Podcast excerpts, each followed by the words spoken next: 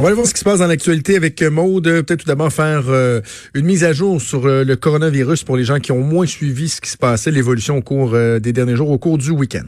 Oui, 361 morts, dont un seul hors de la Chine continentale. On parle d'un Chinois de 44 ans qui est originaire de Wuhan, qui est décédé, lui, aux Philippines. On dit que le taux de mortalité du coronavirus, c'est à peu près 2% Comparativement, le SRAS, c'était de 10% Par contre, on se rappelle que ça se répand pas mal plus rapidement. Est-ce qu'il y a une pandémie à venir? Ben, pour qu'une épidémie se transforme en pandémie, il faut un minimum de deux continents qui soient touchés de manière soutenue par une maladie Présentement, on n'en est pas là, mais on verra comment ça se développe. Sinon, on a des, euh, des Canadiens qui sont là-bas, euh, Jonathan. Le Canada qui a annoncé dimanche soir avoir euh, affrété un avion qui est prêt à partir pour rapatrier ses ressortissants qui se trouvent toujours dans ce coin-là de la Chine, à Wuhan, et qui ont demandé à être évacués. On dit qu'il y a 325 Canadiens et Canadiennes dans la région de Hubei qui ont demandé donc d'être rapatriés. L'avion va atterrir à Hanoï, au Vietnam, et par la suite va se rendre à Wuhan dès qu'on aura eu le feu vert du gouvernement chinois. Présentement, l'espace aérien est fermé. Pas le choix d'avoir l'autorisation avant d'y pénétrer. C'est ce qu'on attend. Et c'est sur la base militaire de Trenton, en Ontario, que l'avion va se poser à son retour au Canada. On dit que les passagers vont subir un examen médical approfondi avant l'embarquement, pendant le vol, à leur arrivée. Et euh, les rapatriés, leurs accompagnateurs, les membres de l'équipage vont devoir rester sur la base pendant à peu près 14 jours, ce qui correspond à la période d'incubation de la maladie. Il y a entre autres une Saguenéenne qui habite à Wuhan depuis cinq mois qui s'appelle Myriam Larouche. Elle, elle dit avoir fait appel au service consulaire. Vendredi, elle a un appel de l'ambassade du Canada. On lui demandait ses informations. On l'a avisé que la date de départ pour le Canada n'était pas confirmée et qu'on allait l'avertir 24 heures avant le départ. Fait que faut être prêt, faut être sur ses gardes. Aïe, aïe, aïe, quelle situation pour euh, ces Canadiens-là. On a vraiment l'impression que... J'allais dire qu'il se pogne le bacon. Je, sais bien que c'est pas ça, là. Puis, tu sais, François-Philippe Champagne, il est bien intentionné. C'est un ministre qui est compétent. Puis, on, va en discuter avec Emmanuel Latraverse dans sa chronique euh, tantôt. Je comprends juste pas pourquoi d'autres pays, eux autres, ont réussi à le faire plus rapidement que nous autres. Est-ce que c'est notre situation de faiblesse par rapport à la Chine? Les relations diplomatiques qui sont tendues, qui sont difficiles depuis euh, deux mois, là, avec toutes les, les tensions euh, diplomatiques. Je, je, trouve ça incompréhensible qu'on soit pas capable d'aller plus rapidement que ça, mm. de libérer ces gens-là de cette espèce de stress épouvantable qu'ils vivent dans une ville qui est qui, euh, qui est en quarantaine, qui est pratiquement condamnée, fermée. C'est bien particulier de voir ça. Puis peut-être une petite dernière affaire sur le, coronavirus, parce que c'est quelque chose de bien impressionnant. La construction du premier hôpital ben a été déclarée officiellement terminée hier à Wuhan. Dix jours à peine après le début des travaux, le chantier qui a débuté le 25 janvier, il y a des équipes qui ont travaillé en rotation depuis ce jour-là pour que la construction ait lieu 24 heures sur 24. C'est un hôpital temporaire, 1000 places. On doit accueillir exclusivement des patients qui sont atteints du euh, nouveau coronavirus. Il y a un deuxième hôpital du genre, oui, un deuxième, de plus de 1300 places qui doit ouvrir, lui, mercredi.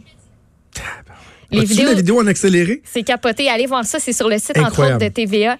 Euh, c'est hallucinant. J'aurais jamais pensé ça. On verra jamais ça ici. C'est juste en Chine que ça peut se passer. Mais non, mais je me pose des questions juste sur le béton.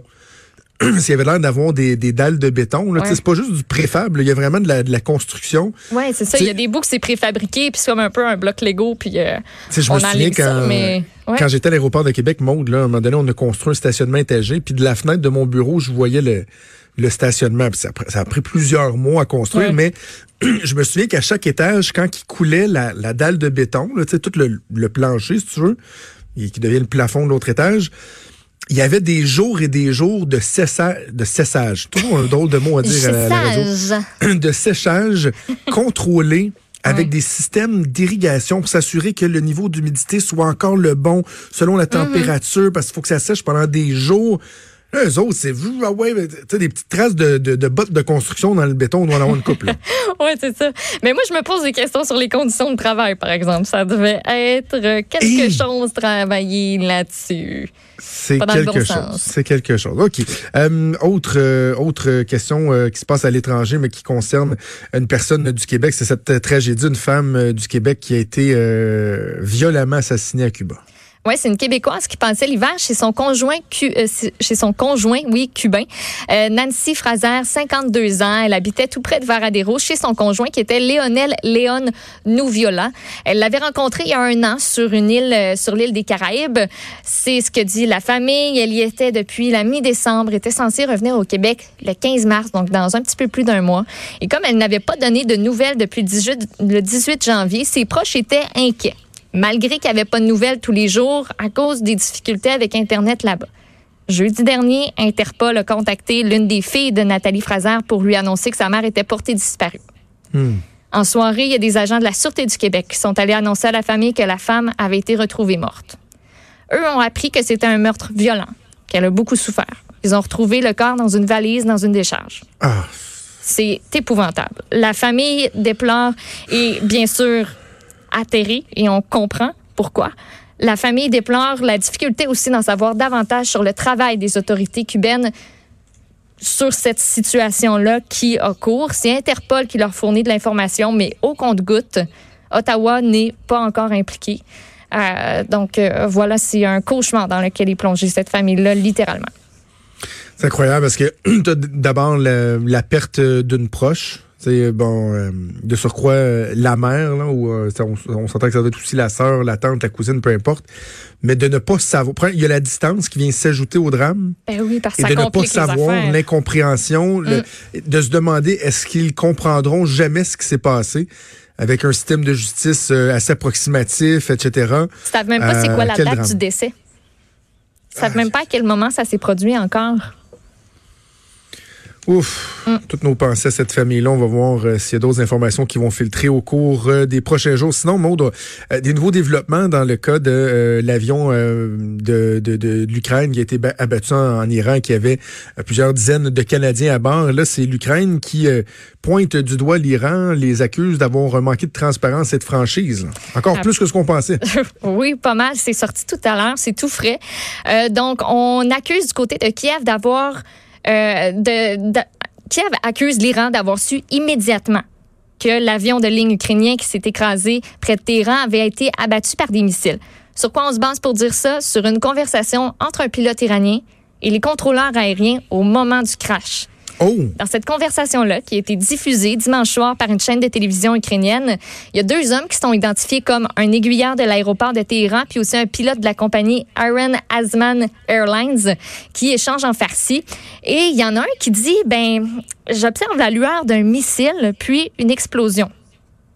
Le pilote dit, sur notre itinéraire, il y a des lumières, comme un missile. Est-ce qu'il y a quelque chose? L'aiguilleur lui répond qu'il n'y a aucune information. Il dit à quoi ça ressemble, à quoi ressemble cette lumière-là? Le pilote qui dit simplement, ben, c'est la lueur d'un missile. Et euh, l'aiguilleur qui a essayé à plusieurs reprises, sans succès, de rejoindre le vol qui venait de décoller. Le pilote qui ajoute, c'était une explosion. Nous avons vu une très grande lumière. Je ne sais pas vraiment ce que c'était.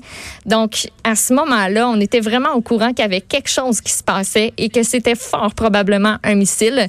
Et euh, selon le président ukrainien, ben, ça prouve que la partie iranienne, justement, savait dès le début que l'avion avait été abattu par un missile. Et euh, lui a donné une entrevue à la même chaîne ukrainienne qui a diffusé cette conversation-là. On rappelle qu'il y a 176 personnes qui étaient à bord, en majorité des Iraniens et des Canadiens, qui ont toutes perdu la vie. Ouf, donc j'ai hâte de voir ce que les autorités canadiennes euh, et iraniennes vont, vont répondre à ça, là, parce que ça vient s'ajouter euh, dans l'équation. Donc, euh, il y a toujours enquête euh, qui est en cours. Très peu de réponses hein, qu'on a eues euh, sur ce que l'Iran va faire, notamment au niveau du dédommagement des familles et tout ça. Donc, on va continuer à suivre ça dans un tout autre registre. On revient sur le Super Bowl, quelque chose de pas mal plus léger.